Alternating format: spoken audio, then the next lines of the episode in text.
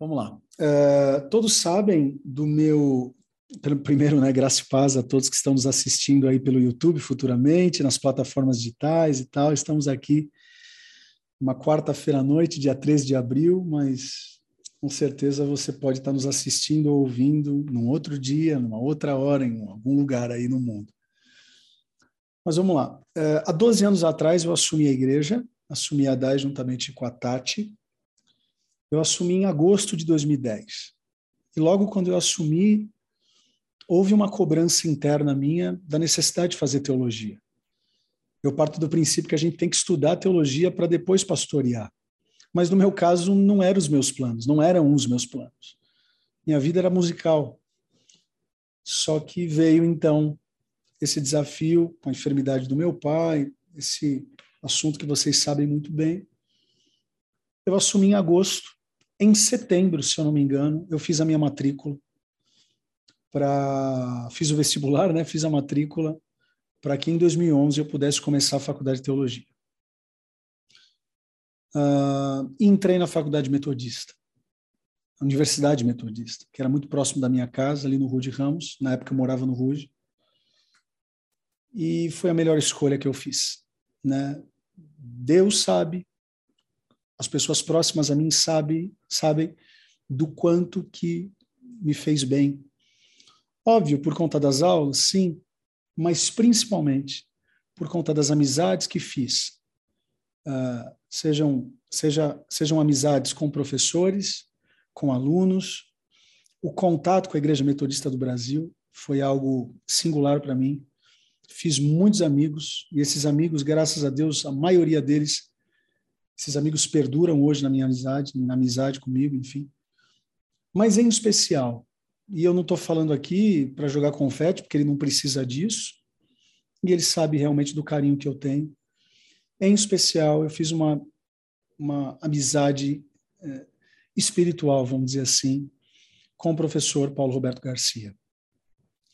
Uh, além de meu professor, eu tive o privilégio de ser é, mentoriado por ele. Nós tínhamos um grupo de mentoria quinzenal uh, e eu tive o privilégio de fazer essa mentoria com ele. Então foi realmente um pastor que cuidou do meu coração. Uh, nos meus momentos de crise, é, alguns deles eu tive o apoio dele, não somente dele, mas também da pastoral que compunha a faculdade metodista. Sem dúvida alguma, um, um homem de Deus. Eu acho que de todos os adjetivos, eu poderia aqui citar a biografia dele, mas eu acho que o adjetivo mais especial que eu posso falar é da integridade. Ele é crente, é um servo de Deus, né? um homem que eu tenho muito orgulho de poder chamar de meu amigo. Quando eu tenho alguma dúvida teológica, eu vou, eu vou para ele para não falar besteira para vocês de domingo. Uh, enfim, então é, é, realmente um grande privilégio receber pastor Paulo Roberto Garcia aqui com a gente. E antes de passar a palavra para ele, eu quero orar. Orar consagrando esse momento. E eu não tenho dúvidas que os próximos minutos serão minutos altamente enriquecedores, não somente de maneira é, teológica, mas de vida, de, de ministério e, e assim por diante. Então, quero orar. Senhor, meu Deus e Pai, muito obrigado pelo privilégio de poder eh, receber a tua igreja aqui nessa sala de Zoom. Obrigado porque o nosso nome está escrito no livro da vida. A gente tem muita alegria de poder estar aqui com mais de 109 dispositivos, é, porque o teu povo está com sede e fome da tua palavra. Não estamos aqui porque fomos obrigados. Ninguém foi obrigado a estar aqui. Estamos porque queremos estar. Estamos porque a tua graça nos, nos orienta a estar. E em especial, não tem como não fazer um agradecimento especial pela vida desse pastor, desse mentor, desse professor que tanto abençoou não somente a mim, mas a Tati, pastor, pastor Ferreira e tantos pastores da nossa comunidade, da nossa igreja. Obrigado, Deus. É um privilégio para nós receber esse homem de Deus. Desde já quero te pedir pela Luísa, sua filha, pedir pela irmã Margarida, sua esposa. É, obrigado. Obrigado pela tecnologia, porque mesmo ele estando em Campos do Jordão, ele pode também estar aqui com a gente. Ao Senhor a honra, ao Senhor a glória, ao Senhor o louvor, para todos sempre. Amém. Enfim, Pastor Paulo, seja muito bem-vindo. É, é um privilégio tê-lo aqui, estar tá com a palavra. A gente vai ficar aqui até quatro da manhã ouvindo o senhor dar aula.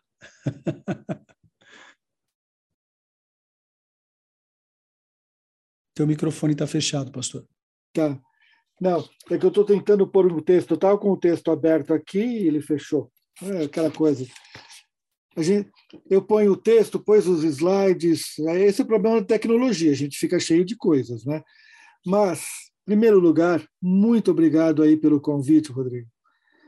E eu não recuso o convite teu, porque de todos os adjetivos que se usa, o que eu mais gosto é o amigo. Então, você, Tati, Evelyn, estou ah, vendo tua mãe aí também, né? Que bom. Bom te ver, que Deus abençoe. Então, assim, é uma família muito querida e um povo muito querido.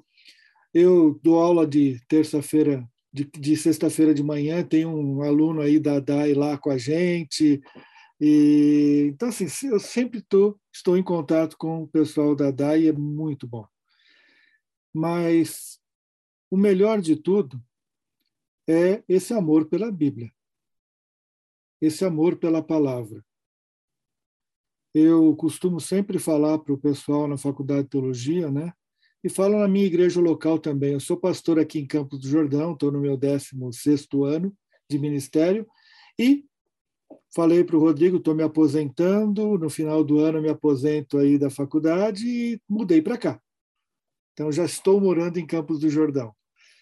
E eu falo para o pessoal da igreja: se a Bíblia é o alicerce, o quanto a gente cuida da fundação, né? Porque fundação mal feita, fundação fraca, racha parede, cai, cai telhado.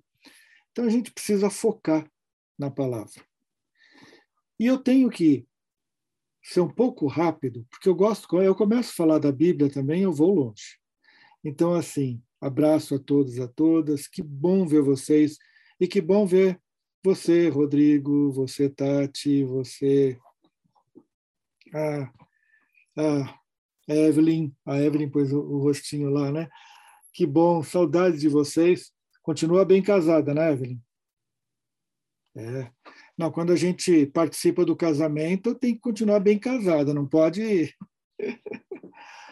Mas Queria entrar então no tema.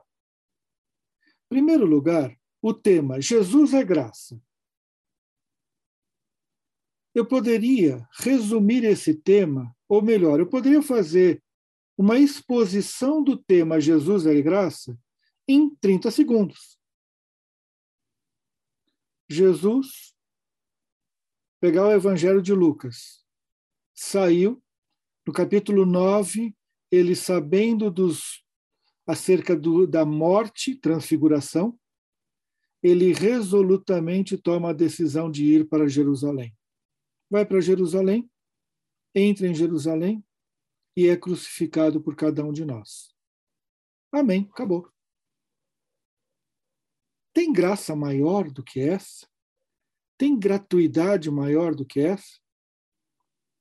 Só que o problema é: Jesus é graça. E daí? Não é e daí no sentido de que isso não tem valor.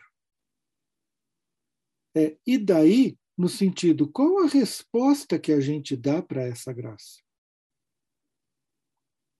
Que impacto essa graça tem na nossa vida? Eu gosto sempre de trabalhar essas perguntas a partir de textos. Então, eu, eu gosto de pegar um texto e aprofundar esse texto. Eu poderia falar de Jesus em termos da graça, pegando vários textos do Novo Testamento, mas eu gosto de focar num texto, aprofundar, até para mostrar a riqueza dos textos. E nós vamos fazer isso a partir do texto de Filipenses. Só que antes de entrar no texto, em primeiro lugar, a gente tem que entender que para nós falar de Jesus como graça é algo já muito comum. Porém, no mundo bíblico, a graça e a lei, agora eu não sei como é que põe os, os slides aqui, Rodrigo. Pastor, se, o senhor quiser que eu coloque, eu vou colocando e, e o senhor vai ah, pedindo então, para eu passar. Então, por favor, porque senão eu fico perdidinho. Então tá bom, só um minutinho, tá? Só, só, me, só segura um pouquinho, pastor, peraí. Não, não, enquanto você vai pondo, eu vou falando, vou aproveitando o tempo, né?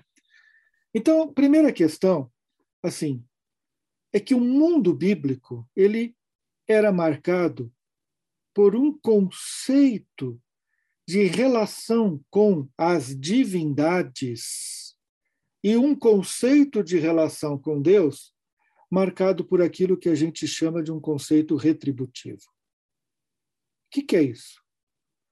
Um grego, um romano, na sua relação com as divindades, tinha o cuidado ou o trabalho de agradar as divindades para receber alguma coisa em troca delas. É o que a gente chama de relação retributiva. Eu faço para receber. Eu entrego alguma coisa para ter outra em troca. O mundo judaico, no período do Novo Testamento, também tinha uma marca muito forte retributiva. Tanto no templo, no sacrifício, mas muito mais no mundo farisaico. Então, estamos aí. Aí mesmo, Rodrigo. Legal. Graça e lei, conceitos importantes, né? É... Então, o mundo judaico também tinha isso. Eu quero é, cumprir a lei para agradar a Deus e merecer voltar aos áureos tempos. Os fariseus perguntaram o seguinte: por que, que nós estamos cativos? Já não mais cativos no cativeiro, mas não somos livres. Estamos em Jerusalém, estamos na nossa terra, mas a nossa terra tem um estrangeiro que domina. Tem uns soldados que ficam passeando aqui tomando conta da gente. O que, que aconteceu? Ah, nós nos afastamos de Deus. Então vamos agradar a Deus para voltar ao período de liberdade. Então vou cumprir a lei. Lavo as mãos, uso a roupa certa, é, guardo o dia certo. Então, quando se tem essa perspectiva retributiva, isso traz consequências. E as consequências é que nós teremos modelos de religiosidade diferentes. Porque no modelo retributivo, como eu luto para agradar a Deus, quanto mais eu agrado, melhor eu sou. Só que eu olho do lado e vejo um que está agradando mais que eu, então eu tenho que correr um pouco mais para agradar mais que ele. Porque eu tenho que merecer mais o favor de Deus do que ele. Começa uma corrida de santidade. Pior, começa também uma vigilância de santidade. Eu estou trabalhando com o texto de Lucas 6, o homem da mão mirrada, e Lucas é muito, muito bem-humorado para contar as histórias de Jesus. Então ele fala que Jesus entra na sinagoga para ensinar e os fariseus entram para ver se ele curava no sábado, se ele fazia alguma coisa no sábado para ter o que apanhar. Então são fiscais da santidade. E dentro da sinagoga, um homem com a mão direita mirrada. Tem coisa mais impura que isso, a mão que come? Mas eles estavam tão atentos em Jesus para ver se ele quebrava o sábado que não olharam um impuro dentro da sinagoga. Ou seja, estavam lá coando moscas e engolindo camelo, né? Quer dizer, estava assim, prestando atenção numa coisa e perdendo uma maior. Isso era uma consequência da religião de, de, de retributiva. Porque eu agrado a Deus, eu me sinto merecedor, eu posso questionar, vocês têm um texto aí que eu até peço desculpa, eu preparei ontem, então deve ter alguns errinhos aí, depois vocês corrigem. Mas é, nessa luta, nessa corrida pela santidade, o cristianismo, o cristianismo, o ministério de Jesus e a vida de Jesus vem na contramão. Porque ele prega a gratuidade. Não o retributivo, mas a gratuidade.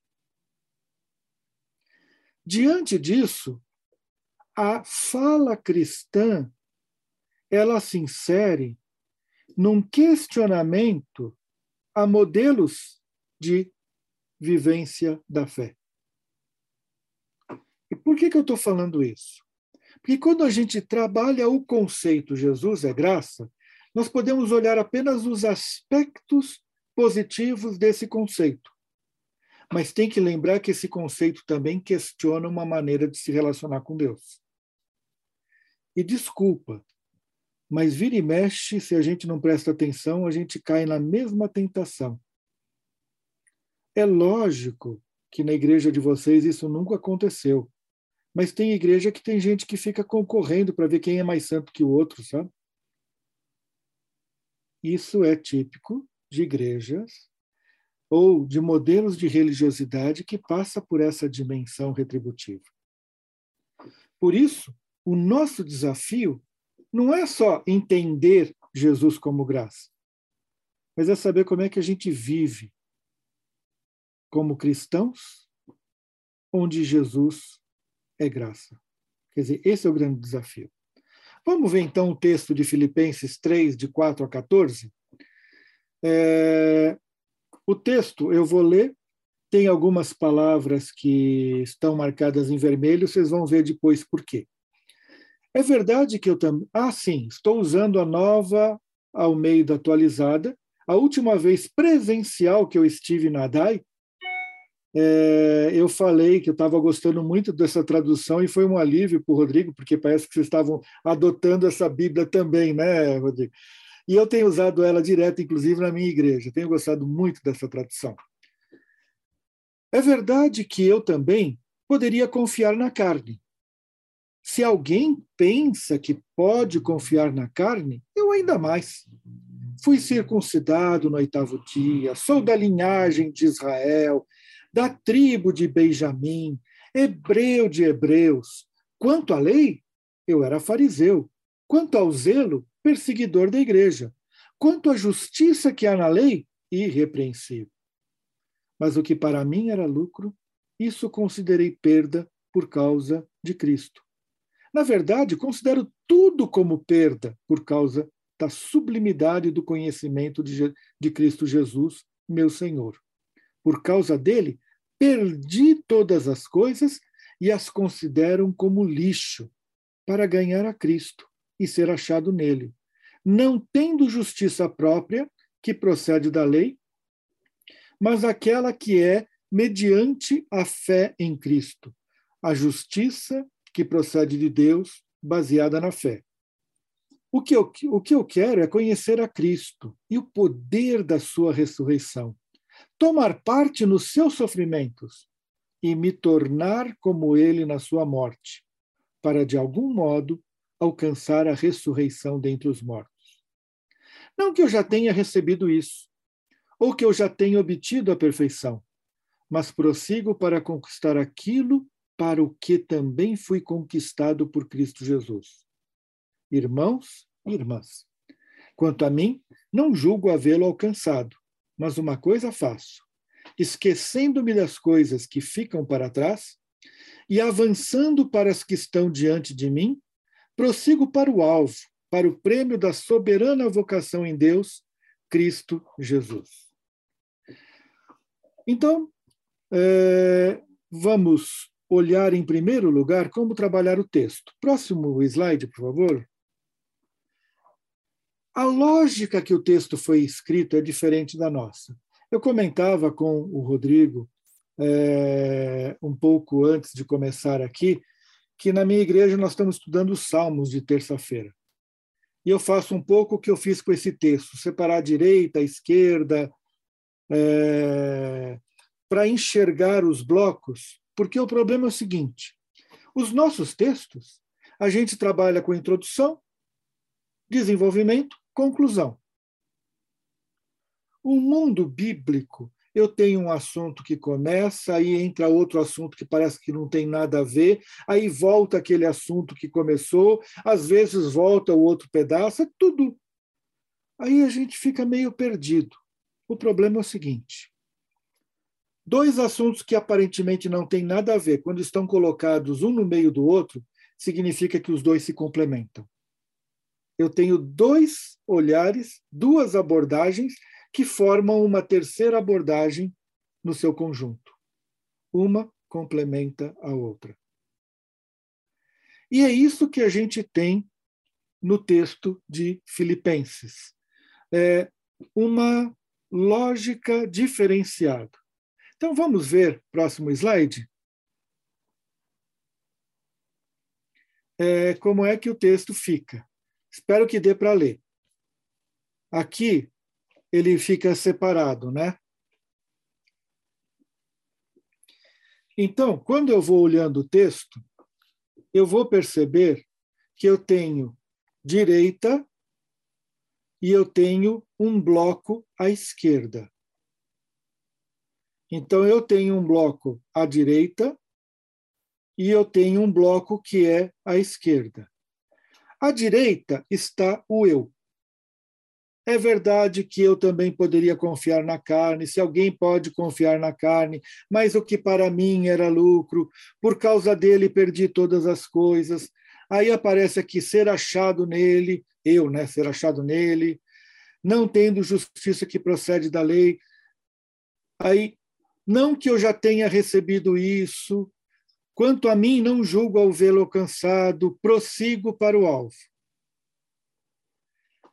À esquerda. À direita, eu tenho, mas aquele que é mediante a fé em Cristo, a justiça que procede de Deus, baseada na fé, o que eu quero, né? Conhecer a Cristo, o poder da sua ressurreição, aqui fala de Cristo.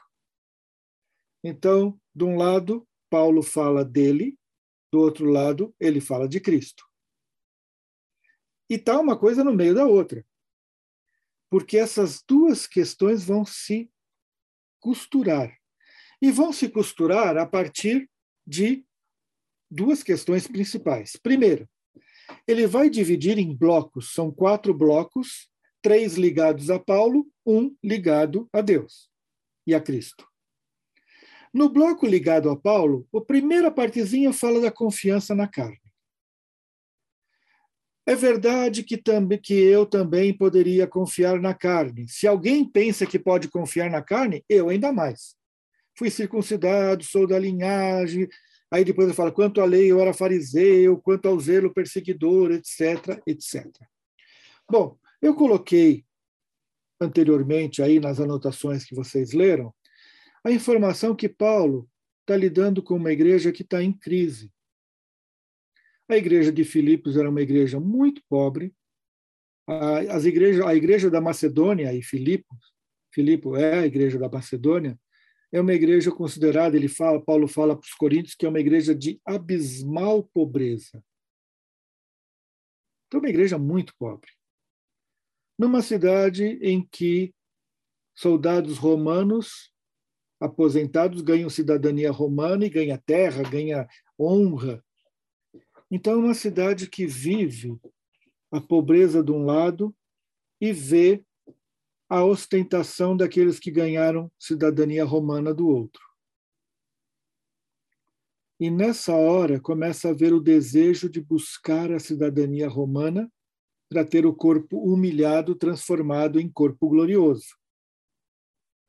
E Paulo vai falar que eles são traidores da cruz de Cristo.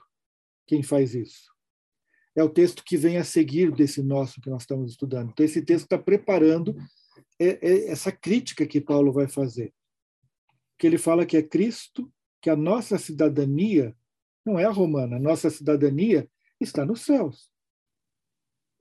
E é Cristo que vai mudar o nosso corpo humilhado em corpo glorioso. Então, Paulo está preparando essa discussão, e o grande problema é que buscar a cidadania romana. Paulo, ah, mas Paulo era cidadão romano.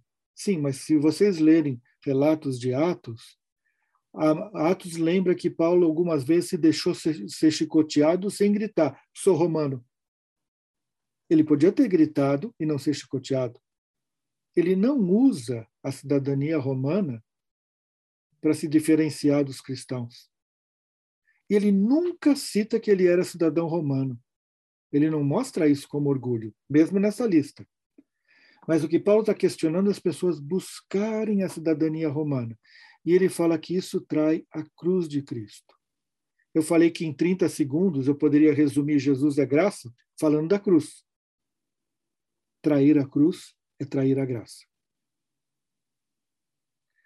Então, ele começa dizendo o seguinte: se era para gloriar na carne, e eu pus a palavra sarx aqui, né, sark, porque quando Paulo fala de carne, é interessante, eu trabalhei esse texto também com a minha igreja.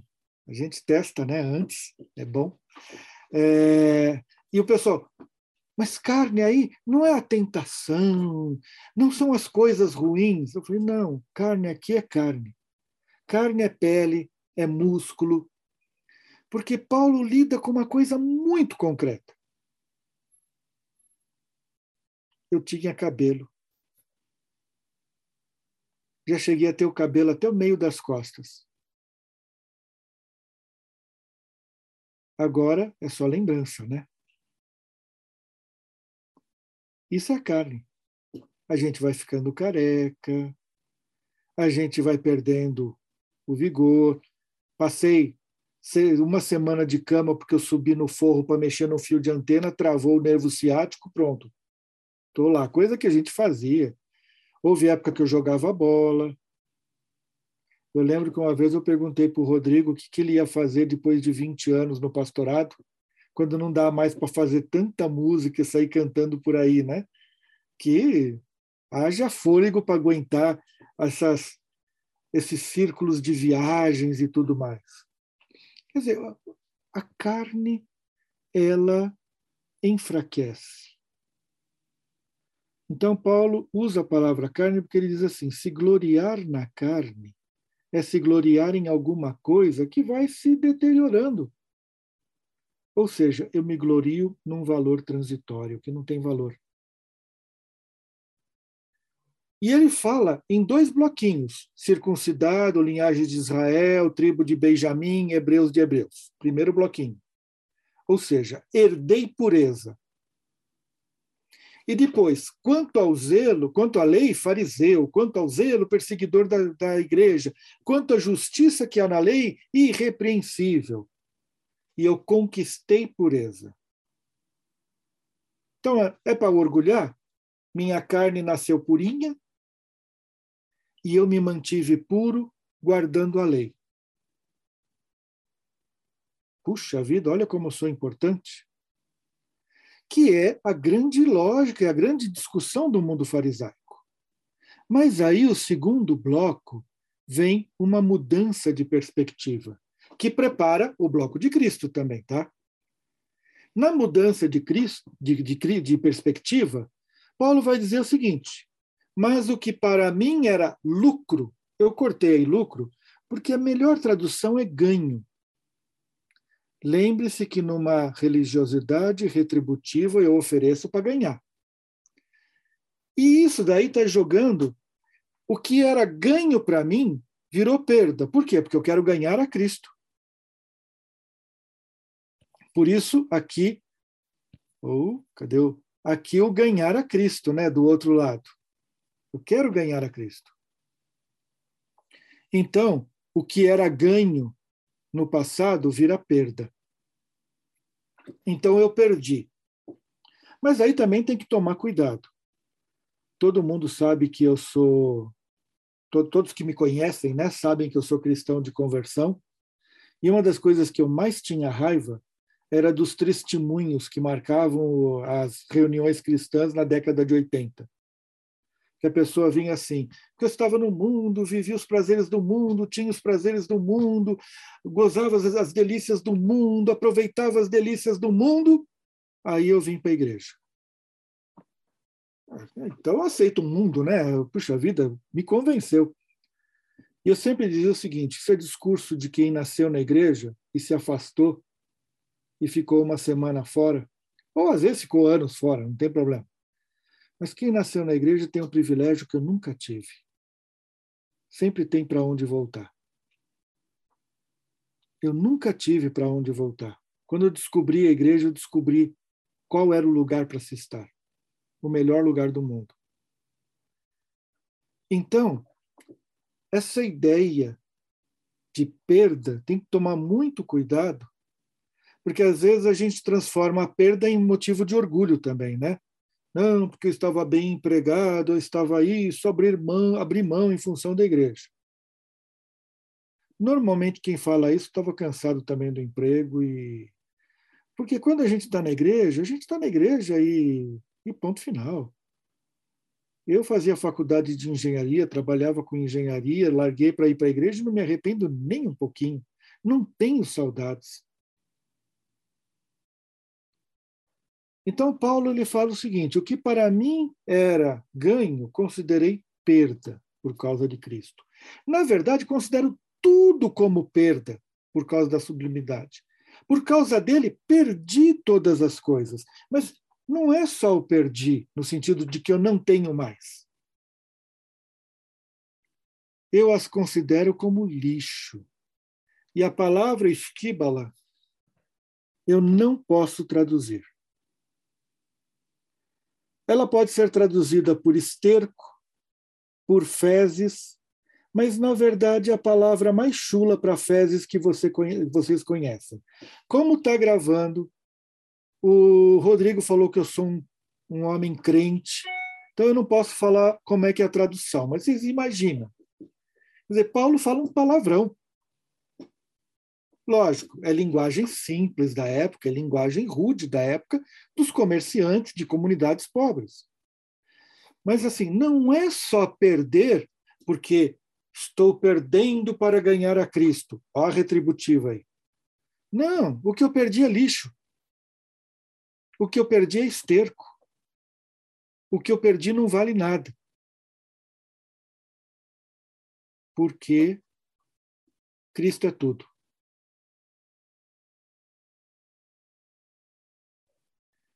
Isso prepara essa perspectiva de entender Cristo como graça e nós como herdeiros da graça. Porque para ter graça, eu não posso ter ganho.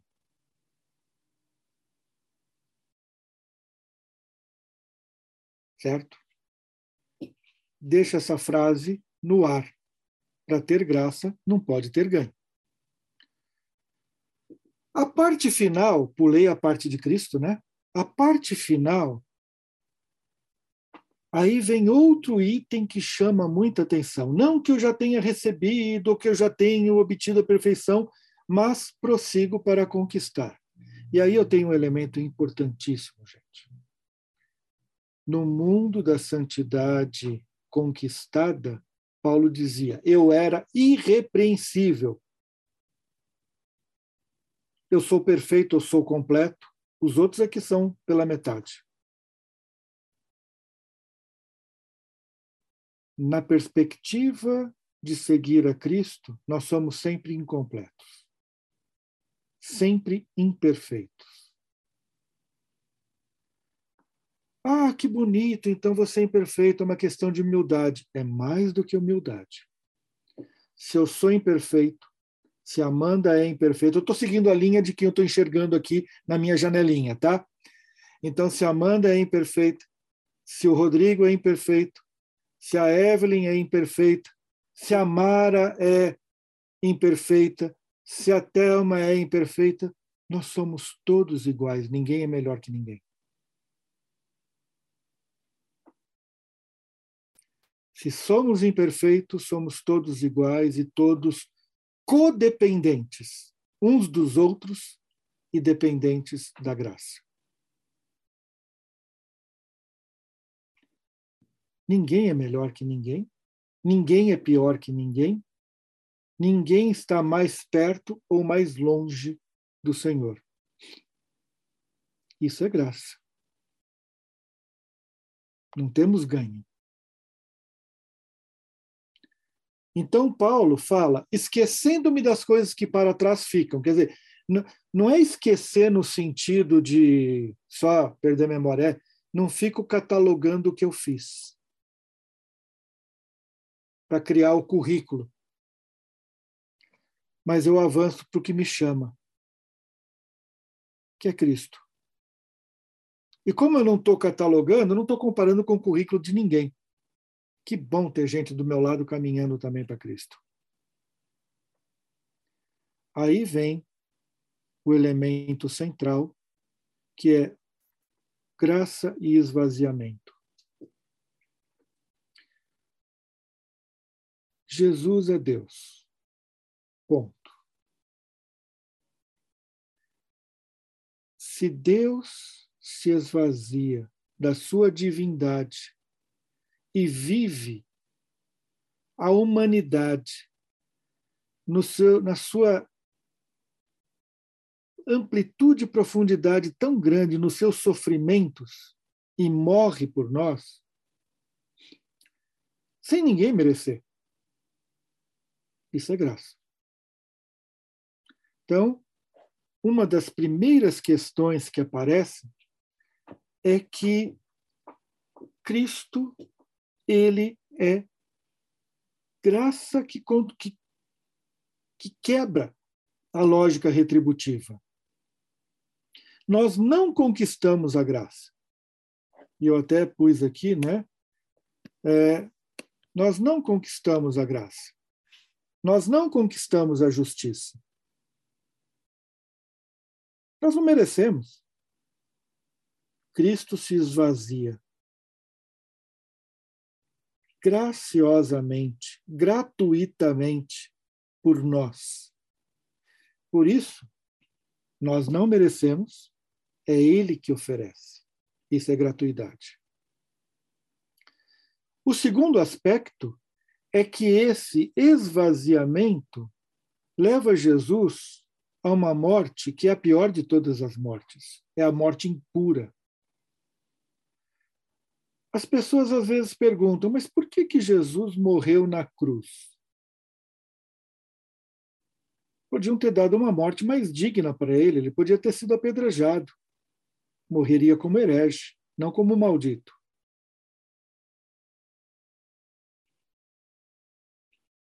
É, poderia ter morrido de velhice também, era melhor ainda, né?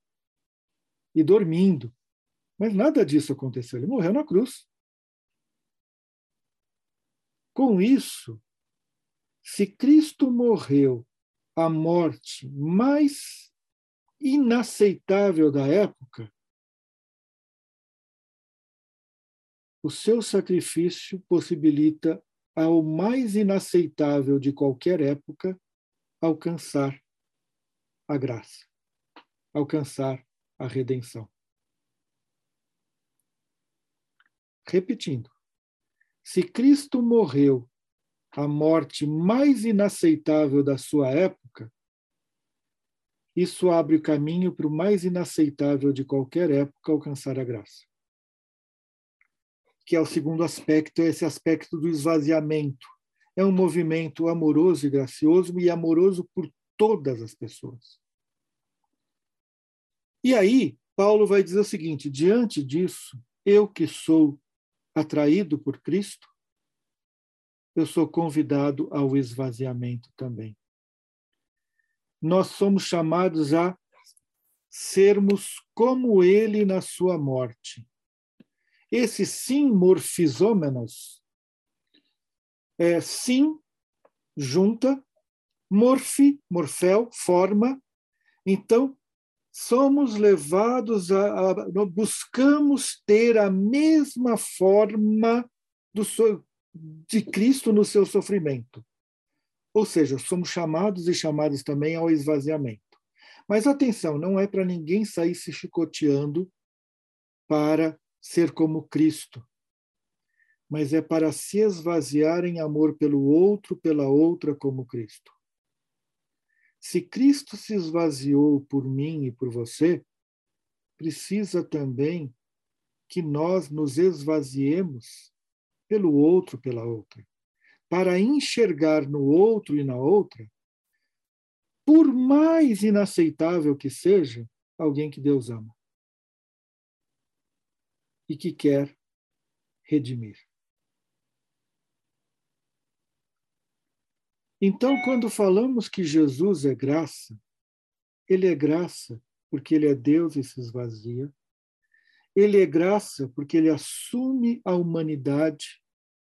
Ele é graça porque, em termos de humanidade, ele assume a pior de todas as mortes, para que todos e todas da humanidade possam alcançar a redenção. E não por mérito, mas somos feitos justos por Ele. Eu escrevi aqui no texto que Jesus vira um filtro, que Deus olha para nós sem o filtro, somos todos injustos. Deus olha para nós com o filtro, todos somos justos. Ele é o filtro que nos torna justos perante Deus, herdeiros da vida, herdeiros da salvação, da vida eterna, da salvação. E isso é graça. Graça é um movimento de amor em direção à humanidade, que convida a humanidade a um, um movimento de amor em direção a cada um, cada uma que está à nossa volta. Viver a graça é viver o esvaziamento para que possamos encontrar todos e todas um do lado do outro, caminhando em direção à perfeição que nunca vamos alcançar aqui nessa vida. Seremos sempre imperfeitos, para nunca sermos melhores que ninguém. É isso, que Deus abençoe. Um tempinho para perguntas. Eu falei que eu queria terminar antes, mas não tem jeito. Mas podemos conversar um pouco, né, Rodrigo? É, eu não sei nem o que falar. Poderia continuar. É, dá para continuar não até três da manhã, pastor? Não, pode me convidar de novo outras vezes. É melhor assim deixar um gostinho de quero mais, né? Vai que vocês fiquem satisfeitos, aí não convida mais. Pastor, é, o senhor conseguiria falar um pouco mais sobre essa frase? Para ter graça, eu não posso ter ganho.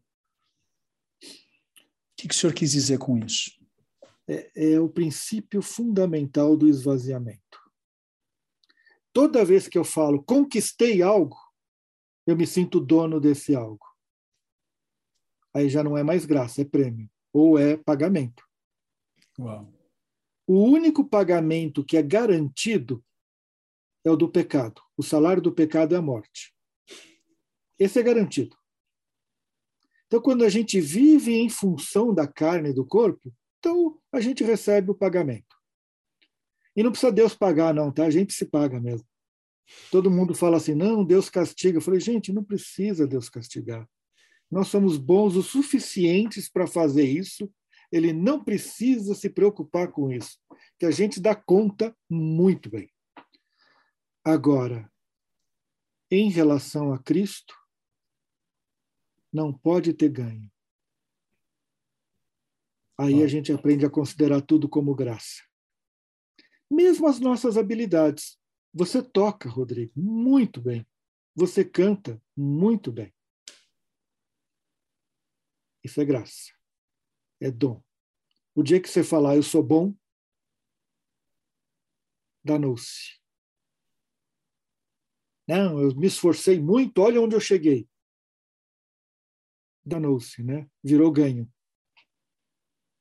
Uau. Uau. Eu acho que, enquanto isso, quem tiver alguma pergunta para fazer, por favor, coloca no chat. É, só lembrando que o pastor, daqui a pouco ele tem que sair mesmo, por conta de uma outra aula que ele tem que dar. Pastor, dá para ir até, que, até qual, qual minutagem? Por favor, me fala. 21 e 20. É o nosso limite, né? É. Tá bom, não, mas vamos tentar um pouquinho até para o senhor tomar uma água aí e depois entrar para a sua próxima aula. Não, já deixei água aqui do lado. é, pastor, aqui está vindo uma pergunta do Tiago. É uma pergunta é, uhum. altamente calvinista, né? A respeito graça é da graça irresistível. Eu abri o, o chat pensa? aqui para olhar. O é, que, que, que o senhor pensa a respeito? Eu sei que por tradição o senhor é arminiano, né? né? Por, por, por questão da Igreja Metodista e Assembleia de Deus também. Sim. Ainda que eu sei do respeito que o senhor tem pelo pensamento calvinista, uhum. é, mas é, o que, que o senhor pensa a respeito da graça irresistível? Se o senhor puder, em, em alguns segundos, explicar esse conceito calvinista e depois da sua resposta, eu te agradeço. É, primeiro, graças a Deus eu sou biblista. E o papel de um biblista é atrapalhar a teologia sistemática. Todo biblista desorganiza a teologia sistemática. Essa, esse é o prazer que a gente tem, né? Acabei de ver o Yuri aqui também. Ó, oh, Yuri, cuida bem dela, hein? Você lembra do que eu te falei?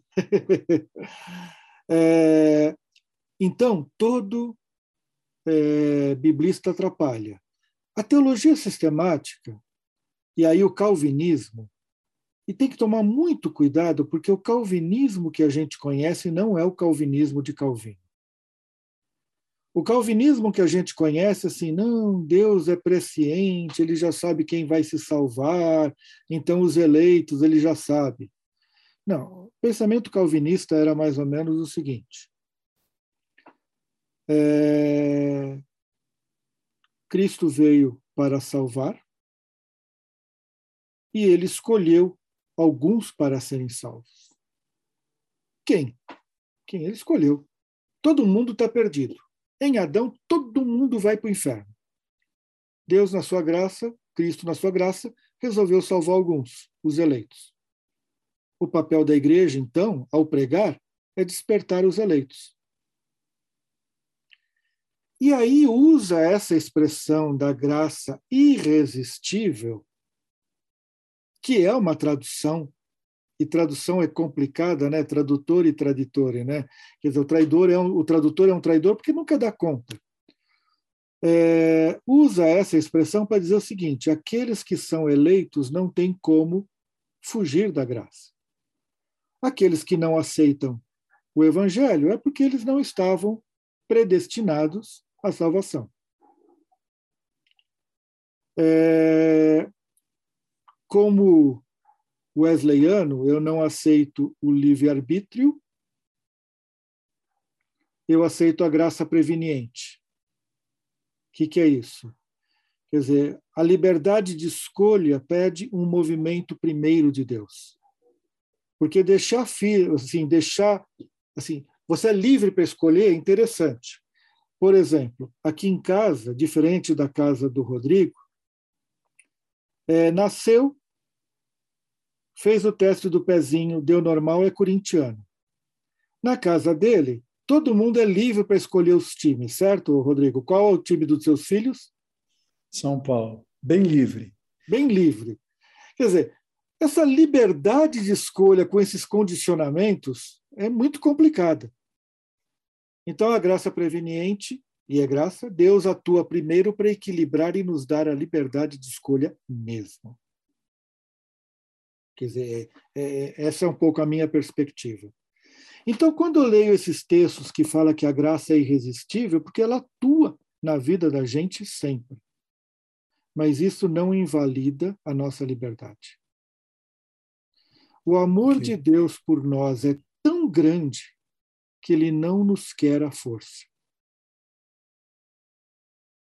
É, o, o, senhor quer dizer que a, a irresistibilidade é, ela, ela, vai muito da nossa resposta para com Deus é, do que é, Deus colocando goela abaixo a sua graça uhum. no ser humano. Né? Exatamente. Quem e... faz da graça de Deus irresistível é a nossa resposta. Uhum. E eu diria assim: Deus, no seu amor, ele dispensa a graça para todo mundo. E todo mundo experimenta da graça. Mas aí a liberdade permite você dar um passo a mais ou não. Quer dizer, essa, essa é a grande questão. Uau, uau.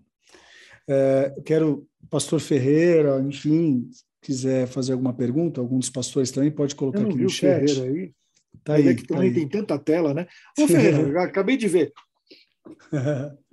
Pastor, eu acho que o grande desafio, ou um dos, o grande desafio é a gente é, tentar refletir a respeito da graça, mas dentro de um mundo altamente é, escambado, entre aspas, né? onde a relação é, é meritocrática. Né? Uhum. Então, o meu filho ele vai ganhar um chocolate se ele tirar nota boa. Ele vai ganhar uma passagem para viajar se ele for bem na escola. E, e, é, eu acho que essa é a grande dificuldade que nós temos. Uhum. É, a minha pergunta: como equilibrar a questão da graça de Deus, o favor imerecido, com a questão da lei da semeadura? porque é, é, é uma, é uma crise que muitas vezes a gente tem. Ah, Deus ele nos abençoa.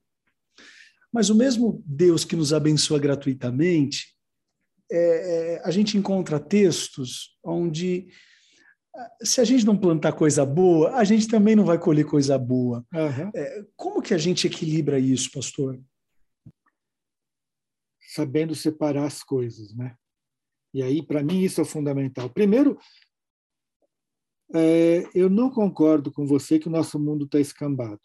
Ele estava uns 20 anos atrás, 30 anos atrás. Agora eu não encontrei ainda uma palavra para definir isso, né? Porque está pior. Porque, assim, primeiro lugar, e aí poderíamos usar o Bauman como que é a minha grande referência, né? Do mundo líquido, é, que explica o mundo moderno. O Bauman, o Bauman para mim foi um belo referencial para explicar o mundo moderno. Pena que ele morreu extremamente. Quer dizer, ele já era bem pessimista, né? Então ele, não, ele mostrou o problema, mas não criou o caminho. Acho que aí é o nosso papel como cristão de criar utopia. Ele falou que não dá para ter utopia num mundo em que o eu é a única referência. Porque aí o problema é o seguinte, Rodrigo: no passado, as pessoas tinham valores sólidos, a família, a igreja. Então, assim, a pessoa era de uma igreja, ele era daquela igreja. Ele tinha uma família, ele defendia o nome da família, honrava o nome da família. Hoje tem gente assim, de que igreja que você é? Ah, depende do dia, assim, conforme a campanha eu é, eu estou numa igreja. De que país que você é? Ah, depende de onde eu estou trabalhando. Que cidade que você nasceu? Ah, eu nasci lá, mas nem estou aí para. Quer dizer, e vale também para a família, né? É, quem é a família? Quem é a tua esposa? Ah, que me agrada, porque quando desagradar eu troco. Então, porque o eu é o único referencial. Pois bem, esse eu tem como única referência de valor o desejo dele. Então, primeira questão fundamental, aquilo que vocês já me ouviram brincar em sala de aula, né? é, quando o versículo mais mal interpretado da Bíblia, onde dois ou três estiverem reunidos, ali eu estarei. A gente só usa quando tem pouca gente na igreja, né?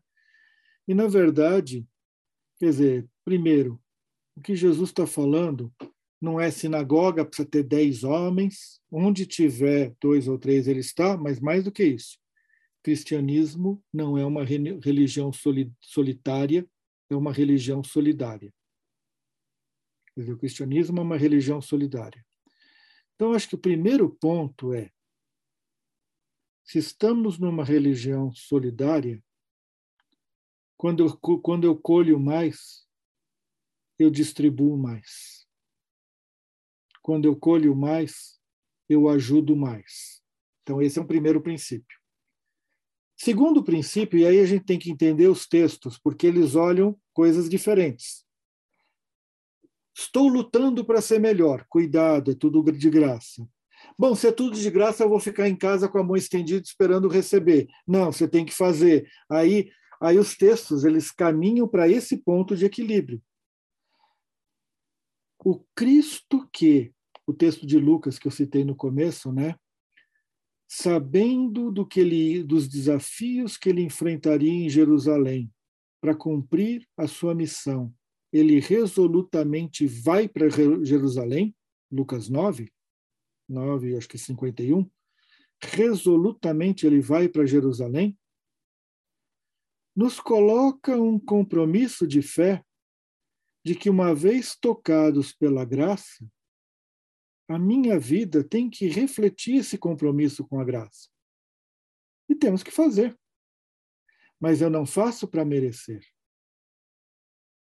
Eu faço como consequência da graça. Eu não faço para conquistar.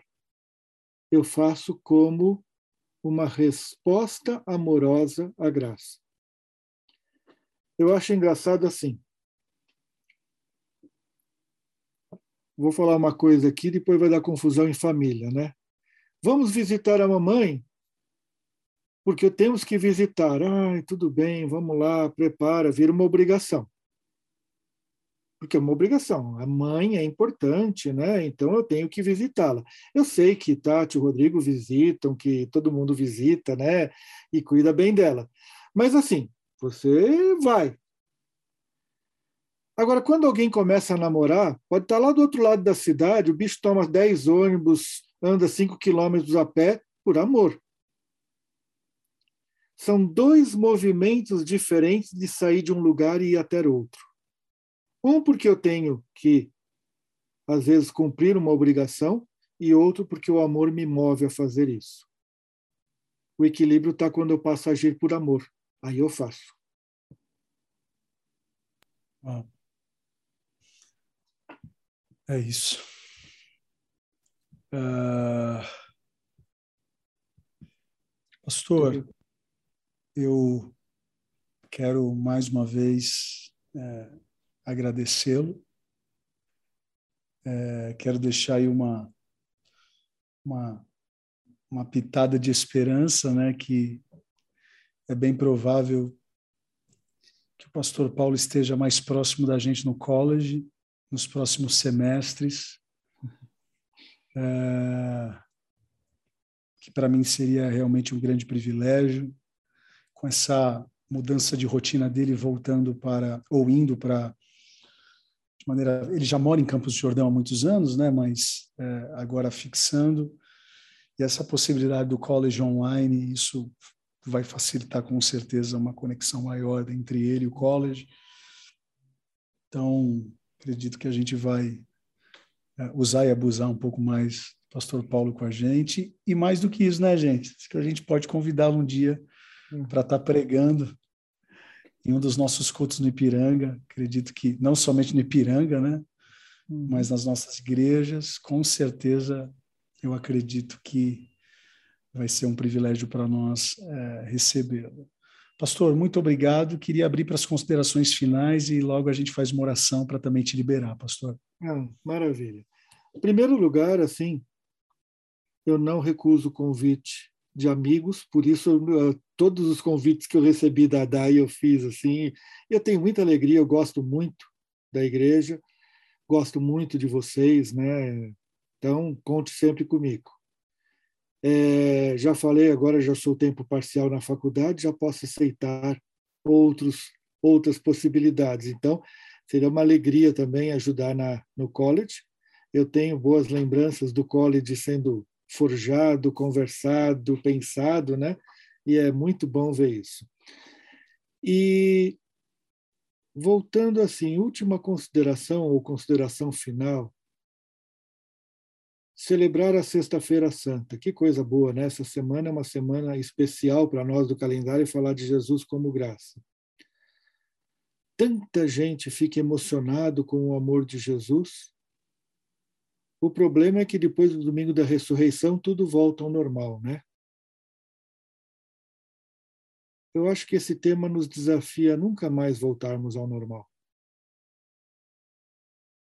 A lembrar que a Sexta-feira Santa é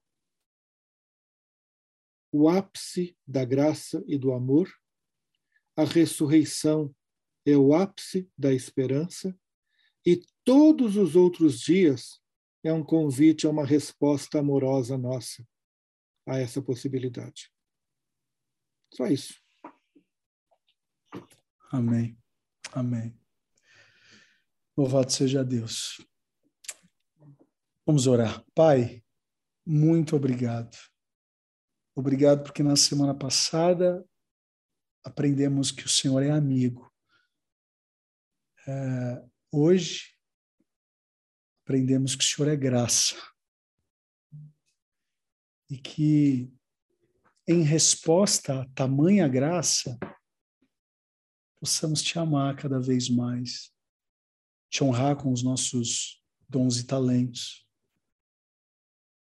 É, dentro de um mundo tão meritocrático, onde a gente recebe por aquilo que a gente produz, o Senhor nos ama